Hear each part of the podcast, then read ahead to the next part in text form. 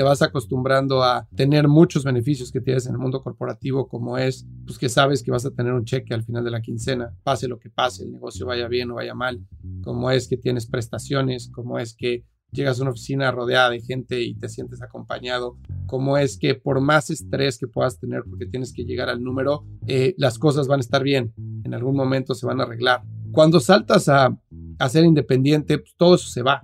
Y muchas veces creo que algo que la gente no toma tanto en cuenta en ese análisis de una vida corporativa contra una vida independiente es la soledad que requiere o que viene acompañada de ser emprendedor, sobre todo de tener tu propio negocio, donde cada decisión que tomes, por mínima que sea, va a tener un impacto directo en ti y si tienes un equipo, pues en tu equipo. Y que las decisiones, las grandes decisiones que vas a tomar, las vas a tomar absolutamente solo. Bienvenidos a Rockstars del Dinero, en donde estamos descubriendo que hacer dinero no es magia negra, hacer dinero es una ciencia. Hay una fórmula para crear y hacer crecer el dinero y en este programa la ponemos en práctica para convertirnos juntos en Rockstars del Dinero.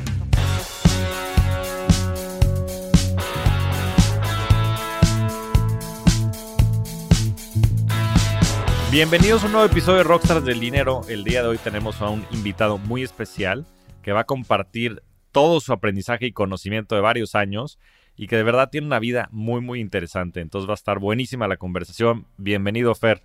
Muchas gracias, Javier. Gracias por la invitación. Encantado de estar aquí. Pues sí, la verdad es que desde que tuve la oportunidad que me invitaras a tu podcast, que a todos allá afuera les recomiendo mucho que lo escuchen, se llama True Growth y del cual vamos a estar platicando también en esta conversación. Me quedé con la espinita y dije, mira, qué persona más interesante y en fin, todos los invitados que habías tenido. Entonces me di a la tarea de hacerte una investigación y empezó a salir puro oro molido. Entonces dije, lo tengo que invitar. Y bueno, hoy estás por aquí, va a ser una conversación súper interesante. Pero para todos ellos que, que, no te conocen y que aún no conocen el podcast, platícanos un poquito de tu background, de dónde vienes y qué has estado haciendo.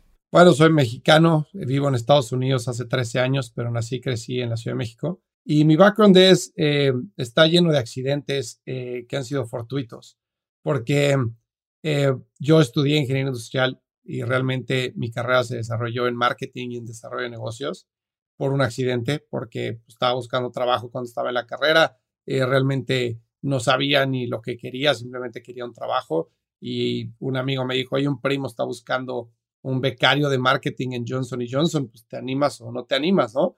Y le dije, pues no sé ni qué hace un becario de marketing, eh, ni qué hace la gente en marketing, he escuchado a Johnson y Johnson, pues voy a la entrevista. Y fui a la entrevista y me quedé, este, no sé por qué, pero me quedé como becario en Johnson y Johnson. Y a partir de ahí empecé a aprender muchísimo de marketing, empecé a meter mucho en el mundo de empresas de consumo.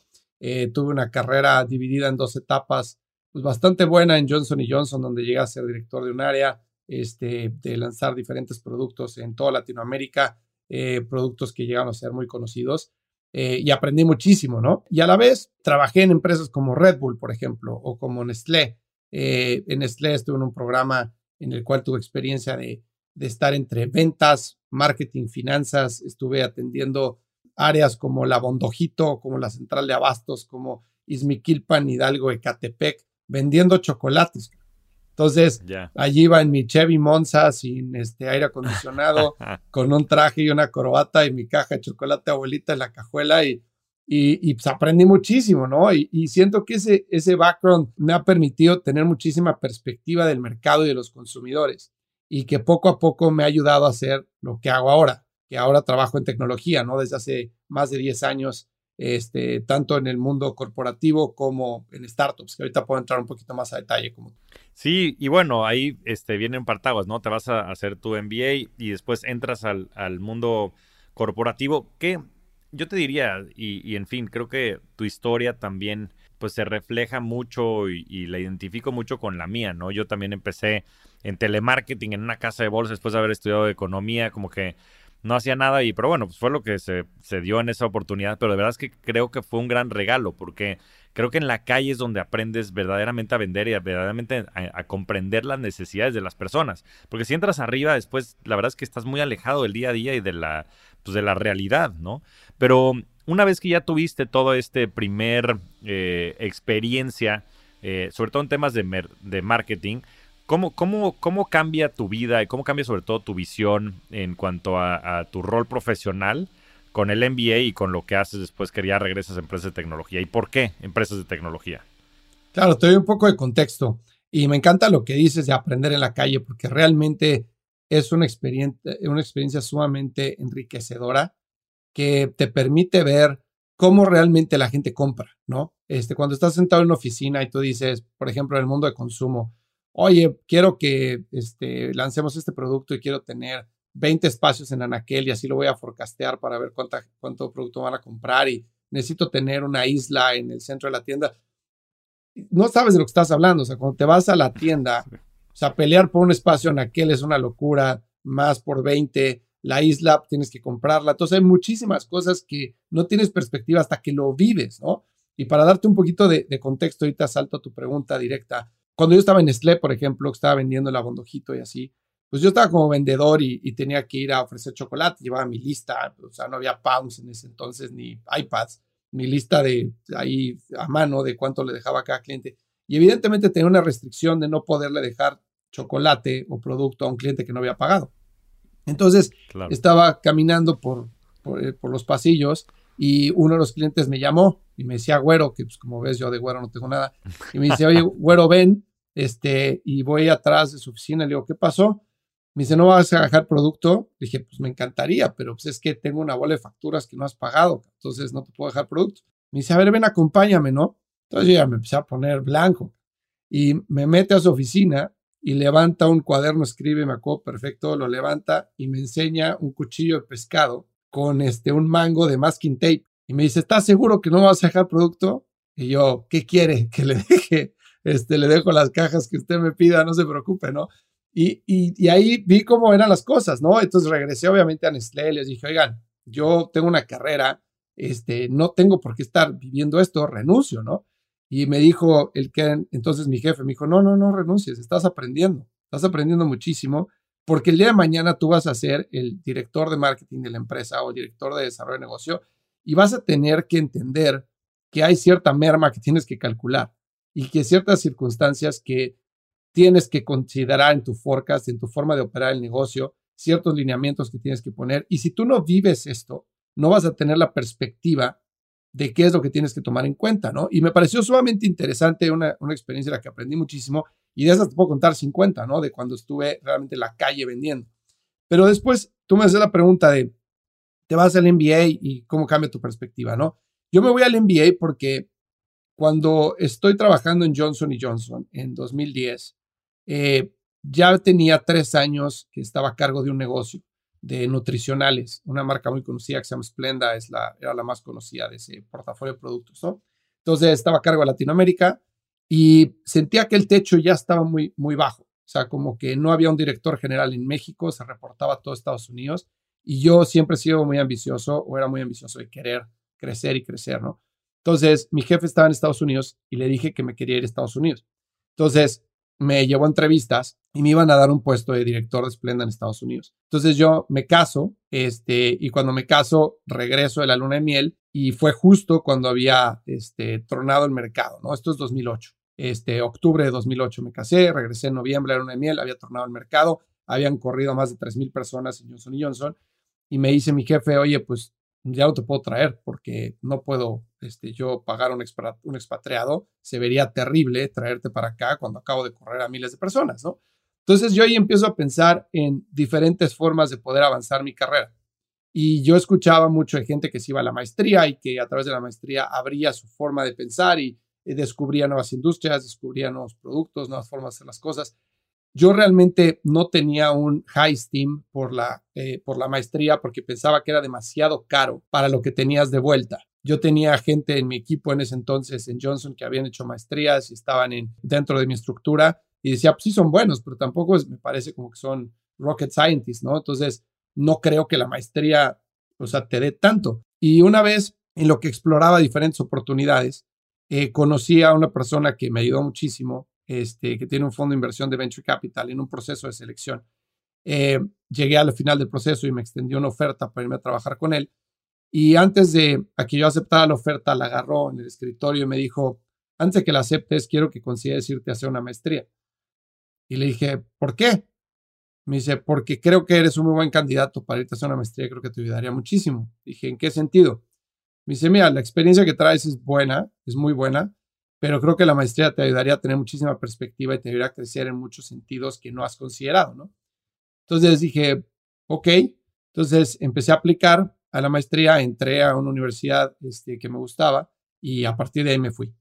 Entonces, a la hora de llegar a la Universidad de Duke en Carolina del Norte, eh, empiezo a conocer gente de todo el mundo, ¿no? Y, tiene un proceso de desarrollo de equipos y de, y de casos de estudio muy interesante, como la mayoría de las maestrías, en el que son equipos interdisciplinarios, en que tienes que trabajar con un cuate que estuvo en la guerra de Afganistán, con un cuate que estuvo trabajando en UNICEF, con uno que estuvo en Investment Banking, con un emprendedor y tú, ¿no? Entonces, traen perspectivas completamente diferentes a la mesa, eh, formas muy distintas de hacer las cosas y realmente los casos de estudio y las diferentes clases que llevas te llevan a una posición de estrés muy interesante en la que puede haber fricción entre los equipos y empiezas a aprender de cómo cada quien negocia, cómo cada quien hace ver su punto de vista, cómo cada quien trata de aportar diferentes datos de acuerdo a su experiencia y eso te abre mucho la mente, ¿no? Entonces, estando en esas conversaciones, yo empecé a aprender mucho de tecnología y estamos hablando de 2010 a 2012 en el que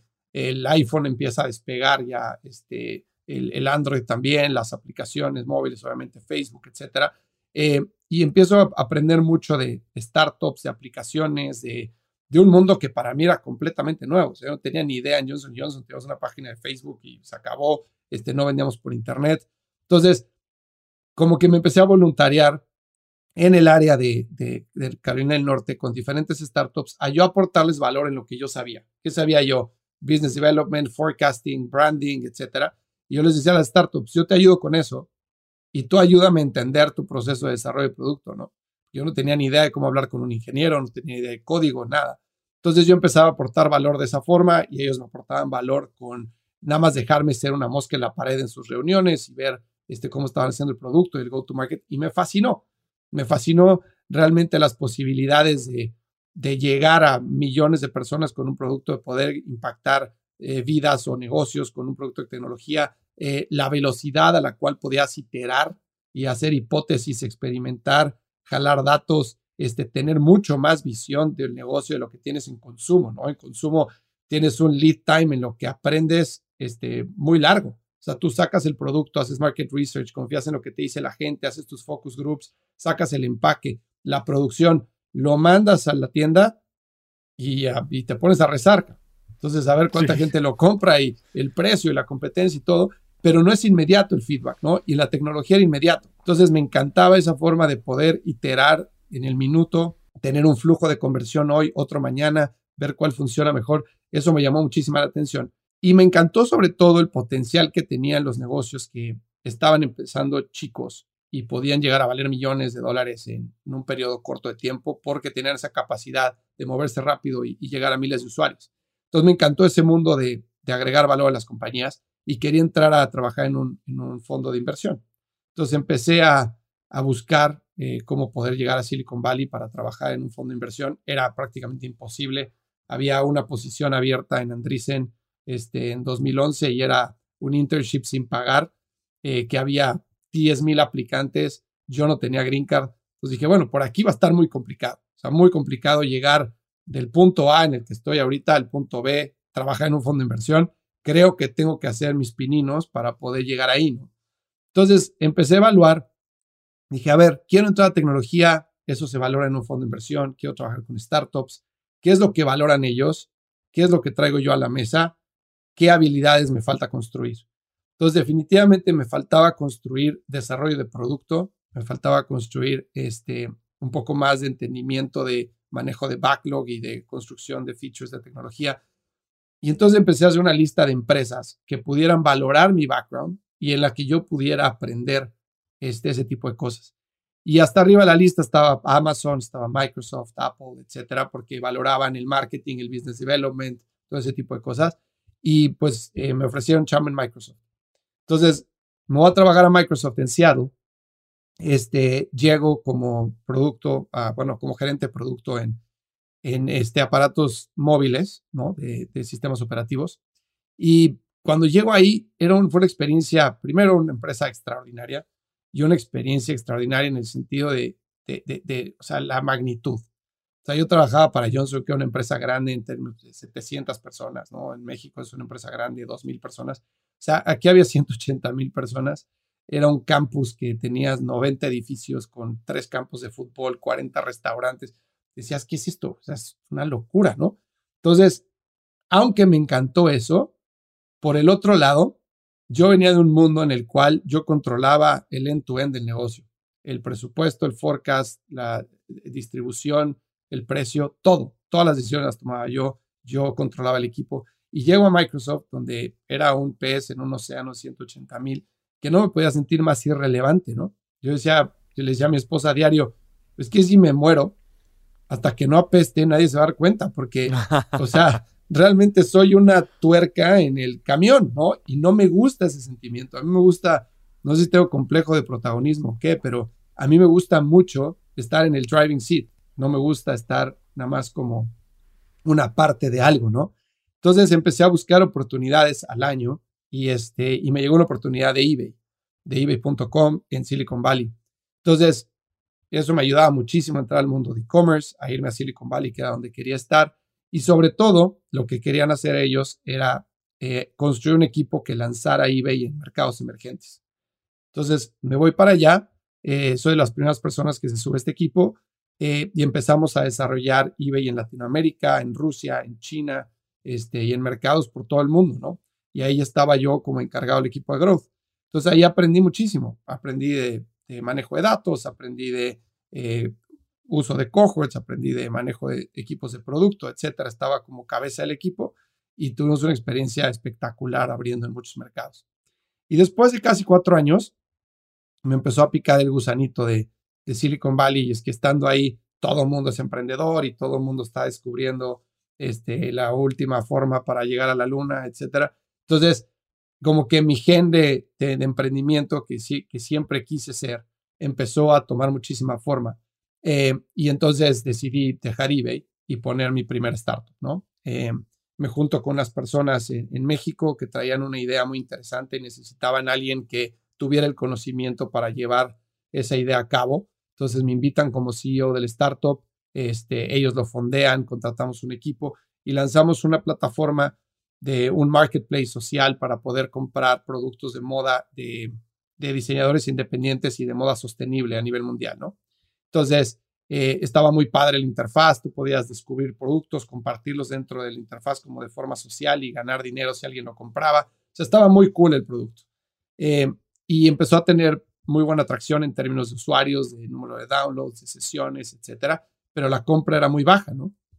Eh, estuvimos iterando, dándole diferentes vueltas al negocio, al modelo de negocio, al producto, al tipo de cosas que vendíamos, etcétera, hasta que nos dimos cuenta que realmente lo que teníamos era un producto cool, muy cool, pero que no, no solucionaba ningún problema realmente fuerte. Y que no puedes construir un negocio si no solucionas un problema latente y si no es la persona adecuada para solucionar ese problema. Entonces nos dimos cuenta que simplemente teníamos una gran tecnología, un producto increíble con una interfaz padrísima, que éramos buenos para hacer eso, pero no necesariamente estábamos cambiando el mundo eh, para nadie y que había otros productos que probablemente lo hacían igual que nosotros, ¿no? Entonces decidimos dejar ese, ese negocio, hicimos un pivot para que tuviera otro enfoque y yo me dediqué a hacer consultoría. Este, ¿Por qué? Por necesidad y porque creo que tenía una experiencia única que en México y en Latinoamérica estaba creciendo muchísimo el emprendimiento y yo traía un conocimiento que poca gente traía porque había estado expuesto pues ya en ese entonces casi ocho o nueve años, no, diez años en el mundo de Silicon Valley, de Seattle, etcétera, de Estados Unidos en emprendimiento, ¿no? Entonces empecé a buscar clientes, a ayudarles con sus estrategias de crecimiento y empecé a agarrar buenos clientes. Trabajé con, con empresas muy, muy buenas, este, establecidas y otras startups que ahorita son unicornios. Les ayudé a formar sus equipos de growth, a, formar su, estrategia de, manejo de datos, de tagueo de datos, este, a sus procesos de optimización, etcétera y empecé a ganar clientes y ganar clientes. Eh, y, al final del día, pues al día de hoy he trabajado con más de 64 empresas que les ha ayudado para, para construir todo eso, ¿no? Entonces déjame hacer una pausa ahí porque hablé muchísimo. No, hombre, no, pues mucha sabiduría y sobre todo mucho conocimiento y experiencia.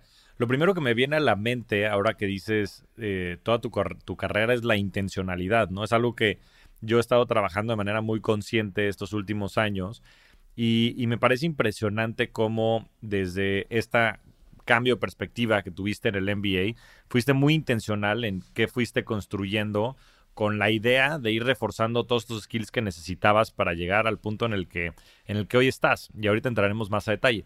Pero hay una parte que me parece muy, muy relevante. Y tú decías, tengo un ADN emprendedor, ¿no? Y, siempre había querido hacer esto. Y, haciendo un poquito de investigación, sé que tus, tus padres también fueron emprendedores, pero, pero lo perdieron todo en el 94. Em, cuéntanos un poquito de esa historia y, y cómo esto fue forjando en ti pues tanto cosas buenas como probablemente miedos alrededor del emprendimiento y cómo crees que esto se manifestó también en tu vida, porque yo creo que muchas de las cosas que hacemos las hacemos porque existen estos balances de placer y de dolor alrededor de conceptos que queremos desarrollar y crear. Eh, pero me parece como muy curioso que hayas elegido este camino teniendo eh, ese background y, me interesaría que nos platiques un poco más del tema. Claro que sí. Eh, fue una experiencia muy dura, obviamente, ¿no? Y que al día de hoy es algo que, que me sigue eh, afectando. Eh, mi papá tuvo una carrera sumamente exitosa en desarrollo de, de real estate eh, hasta que yo tuve aproximadamente 12, 14 años. Y entonces él se metió en un préstamo para poder crecer su, sus naves de construcción, para expandir su negocio, se metió en un préstamo en dólares y vino una devaluación, como bien sabes, muy fuerte y nunca pudo pagar ese préstamo de vuelta. Entonces terminó perdiendo el negocio, este, perdiendo todo, absolutamente todo. O sea, pasamos de ser una familia relativamente bien acomodada, con acceso a muchas cosas, a no poder pagar la renta, ¿no? Y tener que salir de una casa para irte a otra, este, o ser el niño que estás en la escuela y, llega el director y toca la puerta y Fernando, vente para afuera, ¿no? Y yo, puta, ¿ahora qué pasó? Pues es que no han pagado la colegiatura, ¿no? Entonces, ese tipo de experiencias que siento que a mí me han forjado muchísimo el carácter, este, me han hecho sumamente humilde y me han ayudado a valorar este, muchas cosas que el día de hoy estoy muy agradecido, ¿no? Este, y al mismo tiempo, también eh, a nivel familiar, obviamente afectó mucho. Mi papá se fue de mi casa durante 10, 12 años, este, que lo veía muy poco o casi nada, este, y mi mamá se vio forzada a sacar la garra, ¿no? Entonces mi mamá puso un negocio que empezó en, este, en un estudio ahí que tenemos en la casa, en el que hacía cuadros para niños, para bebés, y los vendía en bazares y, pues de ahí nos sacaba adelante y pagaba la renta cuando podía y así. Y poco a poco fue creciendo su negocio y al día de hoy su negocio este, sigue vivo, ¿no? Lleva más de 25 años y, y le vende a, a, tiendas muy importantes en, en México artículos para bebés. Entonces, también tuve la experiencia de ver eso de ver cómo alguien que está trabajando en el taller, este, haciendo sus, sus cuadros y sus primeros productos y haciendo muestras y llevándolas a vender al, al cliente y que te digan que no y entender el precio y el empaque. Y, y, poco a poco ver que tiene una costurera y luego tiene dos y luego tiene doce y luego tiene una camionetita para distribuir, ¿no? Entonces, todo eso me tocó vivirlo muy, muy, muy, muy fuerte este, y muy de cerca porque mamá me involucró muchísimo, ¿no? Cuando mi papá se va de la casa, aunque yo soy el chico de mi casa, porque mi hermana es dos años más grande que yo, realmente yo tomo el papel de papá de la casa, ¿no? Eh, o señor de la casa. Entonces mi mamá me involucra mucho en su negocio, me empieza a preguntar eh, qué opino sobre un producto, sobre un precio, este, sobre un mercado, etcétera. Pues yo no tenía ni idea, pero cuando entré a trabajar a Johnson, pues ya tenía un poco más de idea, le podía dar un poco más de perspectiva y poco a poco la fui ayudando mucho a que, a que moldeara su negocio, siendo el mérito 100% de ella, ¿no? Entonces, esa experiencia de tener las dos caras de la moneda de alguien que le fue muy bien, lo perdió todo, alguien que empezó de la nada y después creció un negocio, me ayudó muchísimo a tener eh, como contrastes y poder entender que hay muchos matices en el centro, ¿no? Y que sobre todo el ser un aventado como mi papá, este, que no medía los riesgos, eh, podía tener muchas recompensas, pero también la caída podía ser muy fuerte. Y que mi mamá era una persona mucho más administrada, mucho más organizada, mucho más cautelosa, eh, mucho más disciplinada, que llevaba todas las cosas así en orden y, perfectamente los gastos y todo, eso me ayudó mucho a entender que la disciplina y el orden te puede sacar adelante, ¿no? Y que los riesgos hay que tomarlos de forma medida. Entonces, eso me ayudó de, ver lo que pasó en, mi casa, ¿no? Ahora, cuando yo estaba en la universidad y pensaba en ser emprendedor, yo siempre pensaba en tener una consultoría. O sea, dije, yo quiero ser consultor de negocios. Este, escuchaba de, de algunas empresas que les iba súper bien haciendo eso. me parecía muy interesante conocer gente y ayudarles a resolver sus problemas. Yo realmente no podía ayudar a nadie a resolver un problema en ese entonces porque nunca había manejado un negocio. Entonces, claramente tenía que absorber conocimiento, trabajar para alguien, especializarme en una industria y después ayudar, ¿no? Después salirme, hacerme de un nombre y poder tener clientes. Entonces, ahí tenía un poco de intencionalidad ah, o de intención en, a entrar a trabajar a Johnson Johnson, aunque no supiera lo que iba. Y poco a poco mis planes fueron cambiando hacia adelante, ¿no? Pero, eh, pero sí, más o menos fue, fue esa la historia. Ya, pues mira, siempre creo que entender el contexto de las personas te ayuda muchísimo a, pues sí, ver lo que están haciendo y sobre todo lo, lo que les apasiona y, y, las características, ¿no? Como dicen, The Devil is in the details y, y sin duda creo que pues esos eventos forjan, como dices, el carácter, pero también un poco diseñan el futuro, ¿no? De, pues esas carencias que viviste y, cosas que no quieres repetir y otras que al revés, ¿no? Que quieres fomentar y que quieres desarrollar para em, poderlas capitalizar. Esos son los aprendizajes que, este, profundos que te da la vida y que te sirven, yo creo que después como guía para seguirte desarrollando. Ahora, te quería preguntar en específico de el negocio de ser consultor versus el del mundo corporativo. O sea, hay, mucha gente que nos escucha allá afuera y, la gran mayoría de las personas pues están contratadas y muchos de ellos en grandes corporativos y, tienen una vida en el cual pues vas escalando, ya sabes, el corporate ladder y vas llegando más para arriba, etcétera. Y, y, en fin, yo el año pasado tuve un redescubrimiento y una transformación importante en la cual pues yo de manera intencional estoy decidiendo ser independiente porque creo que tiene ciertas ventajas y en fin, un estilo de vida de, diferente, pero me gustaría escuchar tu perspectiva entre estas dos actividades, habiendo estado tanto tiempo en el mundo corporativo, en estas grandes empresas, versus lo que haces hoy actualmente. ¿Cómo, cómo crees que se mueve esa balanza?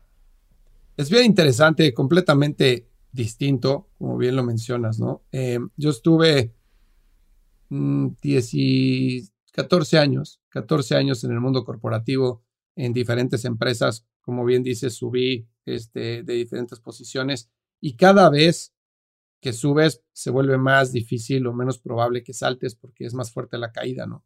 Eh, te vas acostumbrando a, a tener muchos beneficios que tienes en el mundo corporativo, como es, pues que sabes que vas a tener un cheque al final de la quincena, pase lo que pase, el negocio vaya bien o vaya mal, como es que tienes prestaciones, como es que llegas a una oficina rodeada de gente y te sientes acompañado, como es que por más estrés que puedas tener porque tienes que llegar al número, eh, las cosas van a estar bien, en algún momento se van a arreglar, Y tienes muchísimo apoyo, tienes muchas mentes con las cuales puedes pivotear ideas, eh, problemas y, puedes crear diferentes soluciones, ¿no?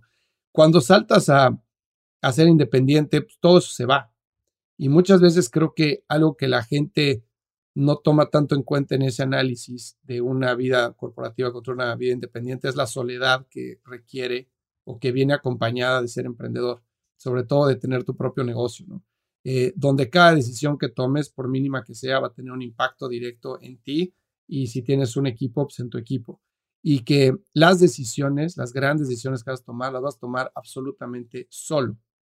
Y que puedes rodearte de mentores y debes rodearte de mentores, puedes rodearte de advisors y debes de hacerlo, puedes rodearte de un gran equipo y debes de hacerlo, pero al final del día, si tú eres la cabeza del negocio, estás solo y tienes que tomar decisión solo.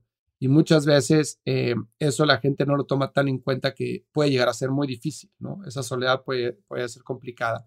Y también, obviamente, el acostumbrarte a otro manejo de tus finanzas personales, ¿no? O sea, cuando estás en un corporativo, puedes planear. O tú puedes decir, oye, en septiembre de 2024 me voy a ir a tal lado de vacaciones y puedes planear porque sabes que septiembre de 2024 vas a tener tantos cheques acumulados, sabes la probabilidad de ganar tu bono o no y sabes si te va a alcanzar o no. Cuando estás empezando tu negocio, estás solo, oye, pues en septiembre de 2024 no sé ni qué voy a estar haciendo, ni si este, voy a tener clientes o no. Entonces tienes que empezar a manejar tus finanzas personales de una forma muy distinta. Tienes que empezar a crear buckets de ahorro mucho más profundos de lo que tienes que hacerlo cuando tienes un income que sea 100% predecible. Tienes que empezar a, obviamente, cubrir lo importante este, al principio, ¿no? Este, y dejar los lujos para después. Tienes que empezar a tener, extender tu run rate, ¿no? Entonces, oye, quiero tener un runway de seis meses o de un año, entonces tienes que acumular esos ahorros porque después de eso no sabes qué va a pasar o si tus flujos van a seguir siendo los que son en este momento. Entonces, tienes que empezar a, planear completamente diferente tu vida, ¿no? Y obviamente el principio es complicado, eh, sobre todo en el tema de consultoría, porque la primera pregunta que te hace alguien es, ¿con quién más trabajas? Y tú eres de, pues he trabajado para eBay, hice esto para Microsoft. Sí, sí, sí, güey, pero ¿quién más trabaja contigo hoy? Y obviamente encontrar esa primera persona que, que confía en ti es difícil. Y muchas veces tienen que, tienes que empezar gratis o tienes que empezar de una forma muy eh, estratégica en la cual en cada conversación que tengas con la gente aportes algo de valor para que la gente diga, oye, este cuate sabe y quiero saber qué más valor me puede dar y entonces ya empieces a encontrar tu forma de, monetizar o tu modelo de negocio, pues para que no sea todo gratis, ¿no? También existe una, una balanza muy, muy clara en que si tú regalas tu trabajo después no se aprecia. Entonces, esos inicios son, son complicados. Eh, obviamente, cuando tiras del primer cliente y se sube, ya es mucho más fácil la siguiente conversación. Oye, trabajo con X persona o con X empresa. Dicen, ah, bueno, entonces ya hay cierta validación y puedes empezar a, este, a ganar más clientes, ¿no? Ahora, algo importante a considerar es para qué estás haciendo lo que estás haciendo, o sea, por qué eres consultor, eh, qué es lo que estás buscando, si es un lifestyle business o si es algo que, que vas a hacer durante 5 o 10 años o si es algo que te va a ayudar a llegar a otro punto, eh, cuál es la intención detrás de hacer algo como consultoría, ¿no? Eh, realmente es un negocio que es difícilmente escalable cuando no eres McKinsey, cuando no eres BCG, tienes que hacerte de un nombre y tienes que lograr permear todo tu conocimiento a las personas que se sumen a tu equipo. Pero no solo eso, sino tienes que lograr que los clientes se sientan cómodos trabajando con alguien de tu equipo. Y eso es algo que a mí me ha costado muchísimo trabajo. Entonces, mi negocio llegó un momento en el que tenía el tope del número de horas que yo tenía el día y de los clientes que yo podía atender. Y que cuando le decía a un cliente, oye, esta persona en mi equipo va a empezar a darle seguimiento, me decía, no, no, no, no, no. O sea, yo vine aquí por ti, trabajo contigo, ¿no? Entonces, esa es una transición que al día de hoy me ha costado muchísimo trabajo hacer. Pues sí, este, yo creo que, como dices, yo, hay, hay distintos motivos y intenciones, regresando a la palabra que hemos usado, para mm, crear estos negocios, específicamente el tema de la consultoría, que justo te, te, me adelantaste a la pregunta, pues es un negocio que no escala, porque lo que estás vendiendo es tu tiempo y pues tú tienes 24 horas al, día, 7 días a la semana y no hay, no hay, mucho que hacer. Y como bien mencionas, pues este, McKinsey, este, Bain, todas estas este, empresas tienen ya eh, un modus operandi y una marca y una serie de frameworks eh, y demás que han construido por muchísimos años. Y pues claro, cuando alguien compra el, ya sabes, la consultoría o el conocimiento de Fernando Trueba, pues es algo muy específico tuyo. Em, y dime una cosa, porque me interesó mucho cómo lo planteaste. O sea, ¿por qué lo haces tú, Fer? O sea, ¿cuál es tu intención detrás de, dar consultoría? Es una muy buena pregunta. Para mí era todo eh, tener un, un lifestyle business, un negocio que me permitiera vivir como yo quiero vivir. Yo soy una persona que me cuesta mucho trabajo eh, entrar en espacios cuadrados, eh, tener que seguir ciertos reglamentos nada más porque son, o sea, no por no seguir reglas, sino porque son los que son, ¿no? Eh, me cuesta mucho trabajo definirme de una forma cuadrada, entrar a una empresa y tener que hacer lo que tengo que hacer, los, los procesos que tengo que seguir, que, oye, la promoción, no, las promociones en esta empresa, este, son cada dos años, ¿no? Por ejemplo, en Microsoft, cuando yo llegué y salí de la maestría, le dije a mi jefe en la primera junta, le dije, ¿qué necesito hacer yo para llegar a tal nivel, ¿no? Entonces me dijo, ¿por qué me preguntas eso si acabas de llegar? Le dije, porque quiero saber ¿qué necesitas tú ver de mí para yo estar en el lugar en el que quiero estar en los siguientes dos años? Y su respuesta fue, aquí a la gente se le promueve cada dos años. Entonces yo le dije, ¿cómo? O sea, ¿cómo que se le promueve cada, o sea, haga yo lo que haga, en dos años van a promover? Dijo, bueno, no, si hace las cosas bien, en dos años se te va a promover. Le dije, ok, y si hago las cosas extraordinariamente bien, dice, no, pues en dos años se te va a promover. Le dije, ¿y qué incentivo tengo yo de quedarme más tarde, de trabajar más duro, de hacer mejor las cosas? Y lo veías en la cultura de la empresa, que la gente era don't rock the boat, era así, a ver, todos vamos para acá, todos caigámonos bien, porque en la evaluación es qué dice el otro de ti, y con eso cada dos años tienes un paycheck más grande. Yo no puedo con eso, no puedo. Entonces, decía, no, yo quiero controlar mi propio destino, quiero controlar mi propio tiempo y quiero tener un negocio que me permita hacer lo que yo quiero hacer. Y si quiero trabajar desde Acapulco en el verano, trabajar desde Acapulco en el verano. Si me quiero ir a, este, a donde sea en invierno una semana, irme, eh, quiero ser dueño de mi propio tiempo. Esa era, esa era la intención. Oh, sorpresa, que después de que empecé a crecer y a tener varios clientes, no tenía tiempo para mí. Y sí, claro, me iba a Acapulco y me pasaba un mes en Acapulco con mi familia, conectado en la palapa, en llamadas con mis clientes. Todos los que se la pasaban bien eran mis hijos y mi familia, y qué bueno. Y pues yo podía cenar con ellos, pero era completamente diferente a lo que, a lo que yo me había imaginado, ¿no? Sí estaba viviendo bajo mis términos, podía trabajar donde, desde donde yo quisiera, pero entraba en el schedule de mis clientes 100%, ¿no? Entonces ahí fue cuando empecé a repensar las cosas hace poco y empecé a, a darle unas vueltas al negocio para que fuera menos dependiente de la consultoría y tuviera más productos que, fueran mucho más escalables.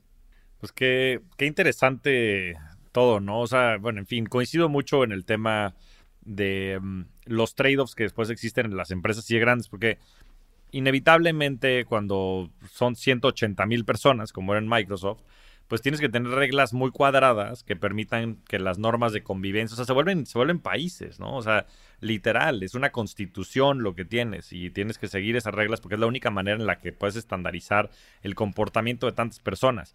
Y, y, en fin, es una pendejada con letras mayúsculas, eso de que no promuevan en dos años, porque como dices, pues no hay incentivos. Y bueno, hay un montón de teorías económicas, el Principal Agents Problem, el Tragedy of the Commons, este, que, que, inevitablemente, pues creo que no sacan lo mejor de las personas. Pero un concepto que me gustó mucho, que escuché hace poco, este, no recuerdo dónde lo oí, pero alguien le escuché que decía, yo me retiré, y más bien el concepto de retiro, de retirarte, ya no es un concepto de, de ya no trabajar, sino más bien lo estaban asociando a un concepto de ya no trabajar por necesidad.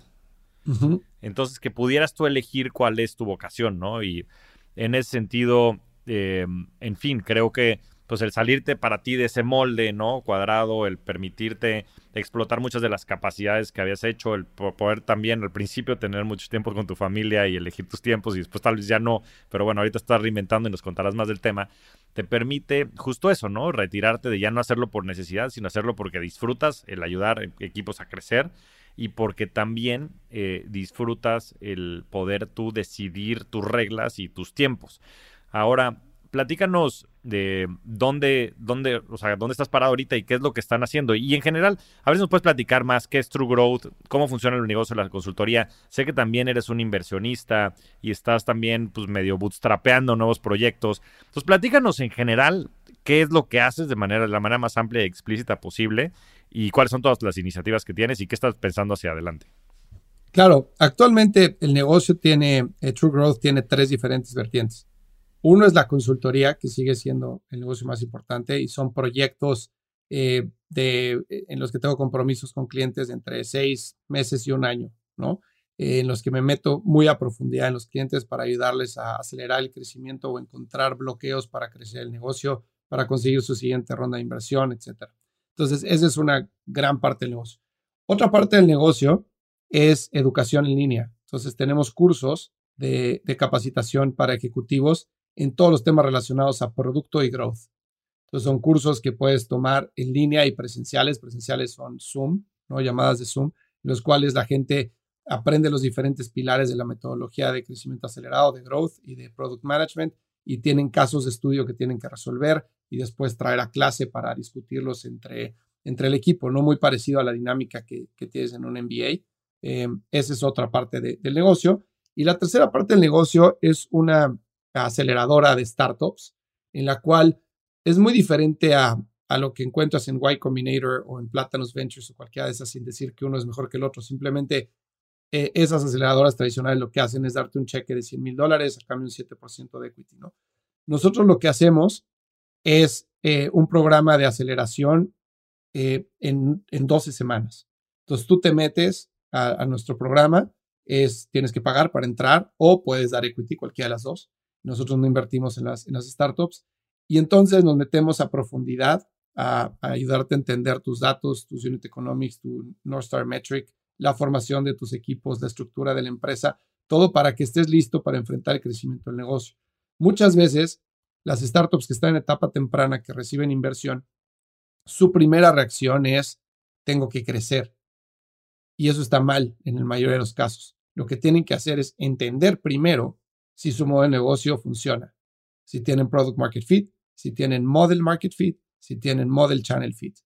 Si lo tienen, entonces pueden escalar. Pero muchísimas veces las empresas que están en early stage, pre-seed, seed, incluso serie A, están comprando el crecimiento con dólares y están teniendo unos unit economics muy malos y pensando que por crecer el top line entonces van a alcanzar una mejor valuación. Y lo triste es que antes de que tronara el mercado hace unos meses eso era verdad y las valuaciones estaban sumamente infladas por eso, ¿no? Ahorita los fondos de inversión lo que están buscando son empresas que tengan un modelo de negocios que sea sostenible, que tengan unit economics positivos o por lo menos que tengan un path claro para tenerlos.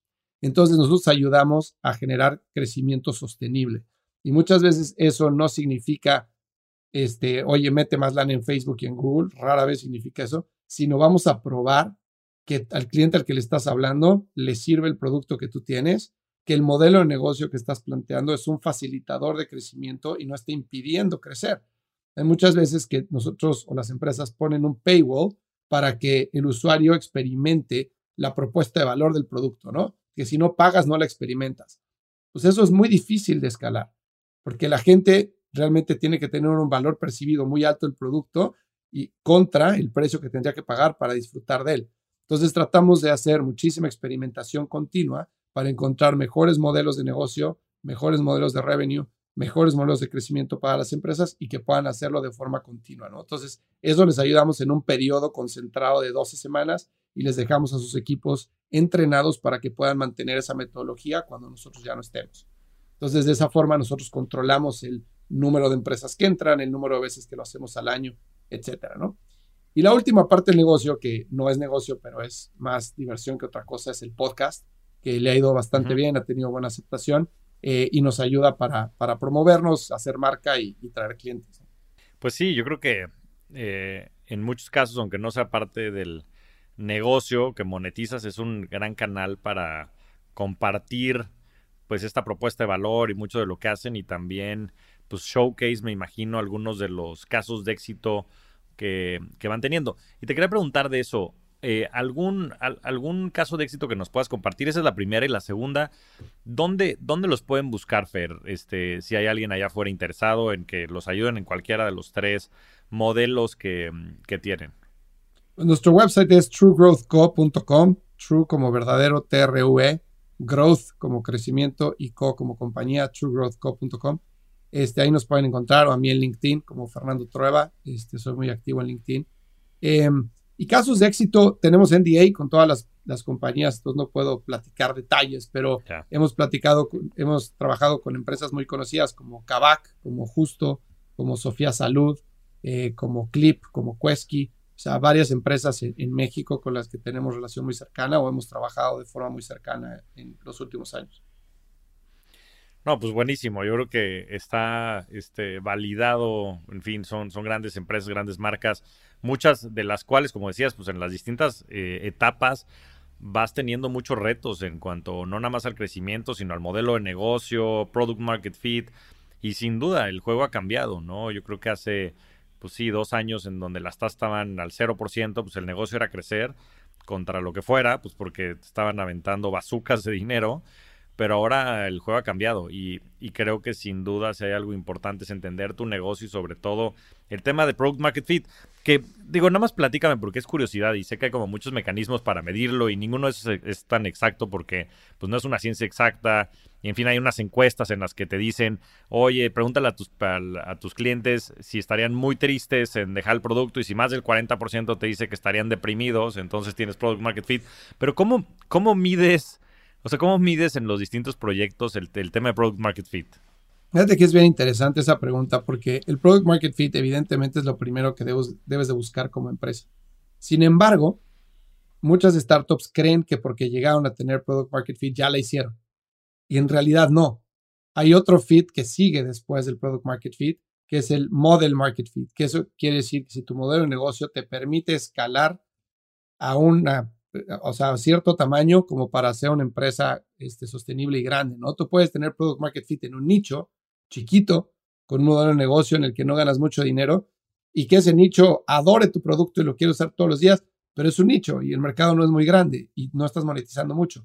Entonces, no necesariamente te resuelve todos los problemas el, product market fit. La forma en la que se mide es dependiendo de la etapa, ¿no? Eh, cuando estás en una etapa muy temprana, como bien mencionaste, que es el concepto de Sean Ellis, ¿no? De decir, oye, pues manda un cuestionario de NPS y básicamente el NPS que vas a tratar de medir es qué tan este, ¿cómo te sentirías si este producto dejara de existir mañana, ¿no? Y si la gente dice, no, me moriría, entonces tienes product market fit.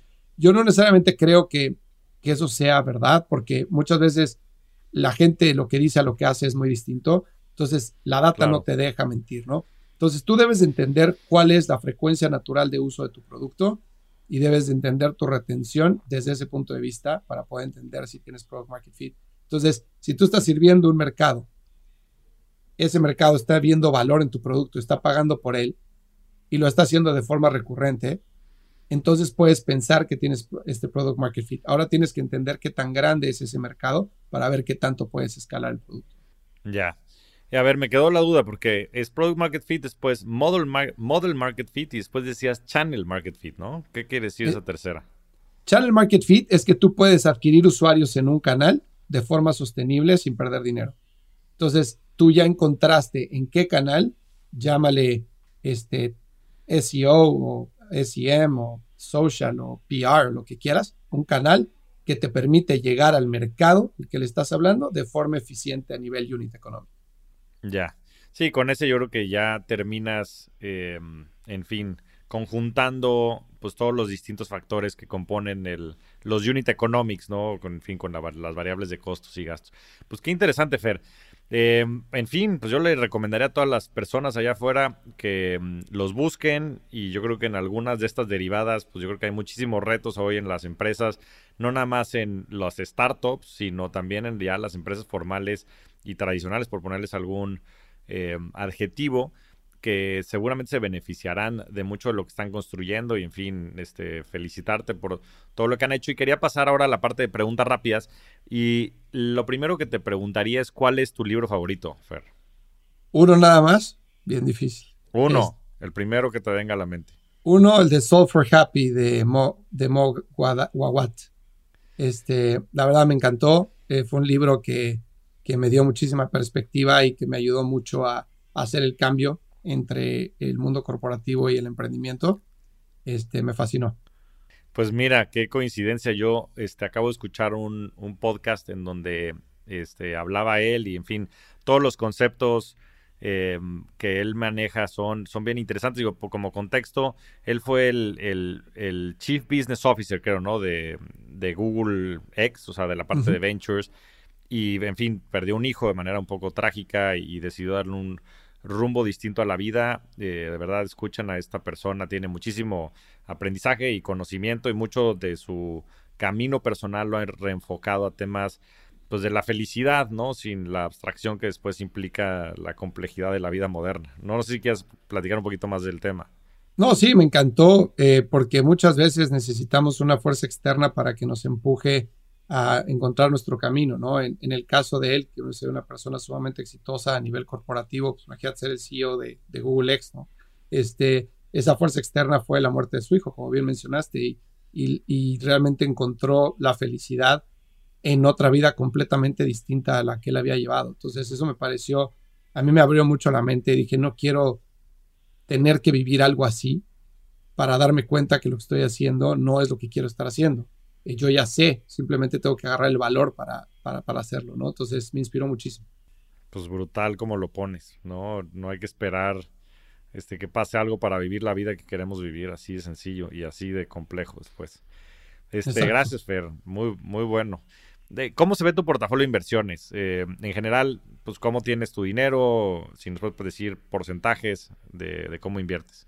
Mira, tengo ahorita una sobreexposición a venture, desafortunadamente, este, pero invierto a través de un fondo de inversión en México, en Venture Capital, eh, aproximadamente un 10%, eh, el, eh, pero que ha crecido porque ahorita estoy empezando otra startup, entonces mi exposición personal y de income futuro pues, está mucho más expuesto hacia venture, ¿no?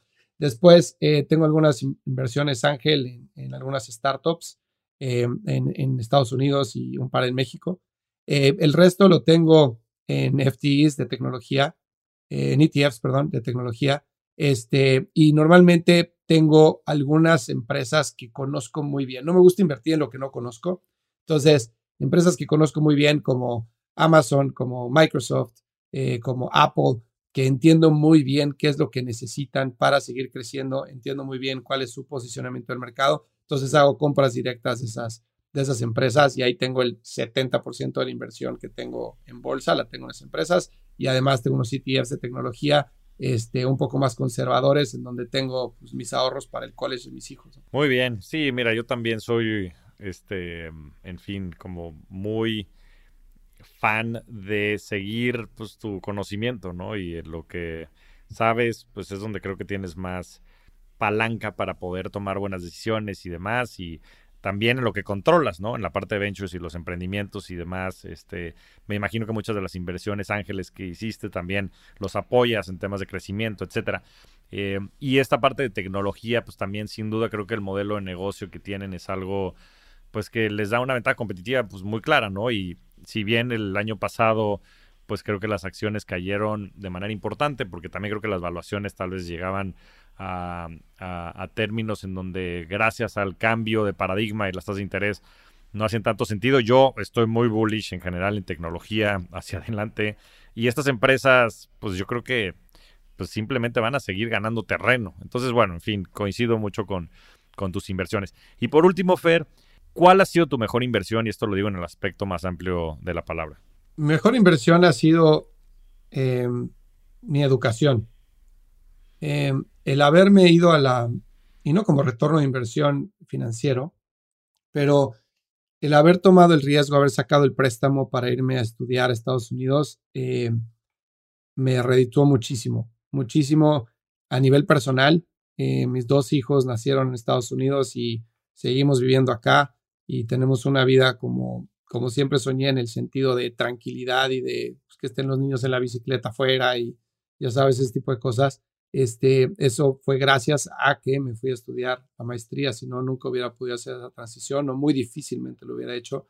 Eh, también me ayudó muchísimo a tener unos años increíbles como pareja con mi esposa. O sea, los dos años que vivimos en la maestría eh, sin hijos, eh, viviendo solos en Estados Unidos, sin compromisos familiares, compromisos de amigos, nada. Simplemente ella y yo este, conociendo una nueva ciudad, nueva gente, todo eso ayudó muchísimo como pareja y tenemos una relación extraordinaria este, desde siempre, pero pues obviamente fue inmediatamente después de que nos casamos que nos fuimos para allá.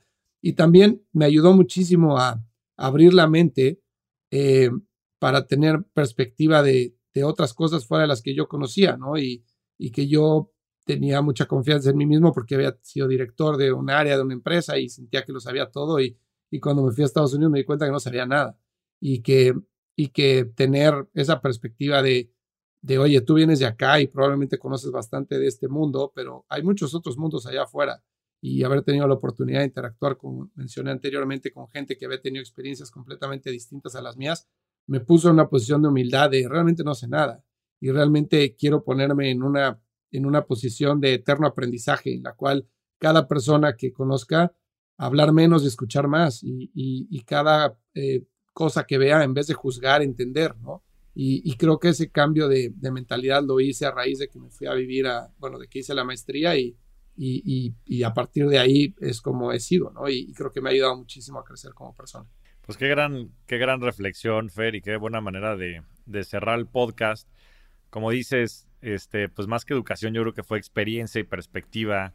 Y en fin, detrás de eso, pues también el asumir ciertos riesgos, de los riesgos buenos, que hay que, yo creo que siempre, o a veces ponerse contra las cuerdas para sacar lo mejor de uno, pero sobre todo el poder eh, compartir, como decías, con tu esposa y, y en general crecer en todas las dimensiones, creo que sin duda es una gran inversión.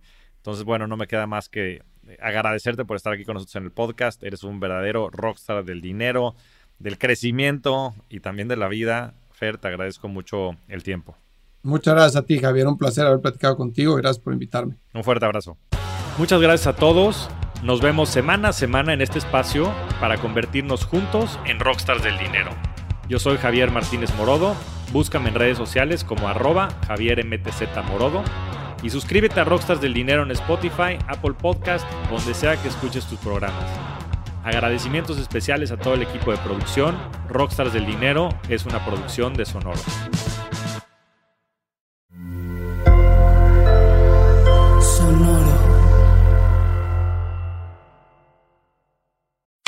Cuéntame de economía. Nueva temporada. Nuevas voces. Cuéntame de economía. podcast que hará tu vida financiera más sencilla. Sencilla. Si tú eres de los que no sabe cómo ahorrar, qué subió de precio y por qué, cómo sacar un crédito o cómo entender el TEMEC, Cuéntame de economía es para ti. Aquí te lo contamos sencillo y a la carta. Cuéntame de economía para que la economía y el dinero no te hagan sufrir. Un episodio nuevo cada lunes en todas las plataformas de podcast y el canal de YouTube de Expansión.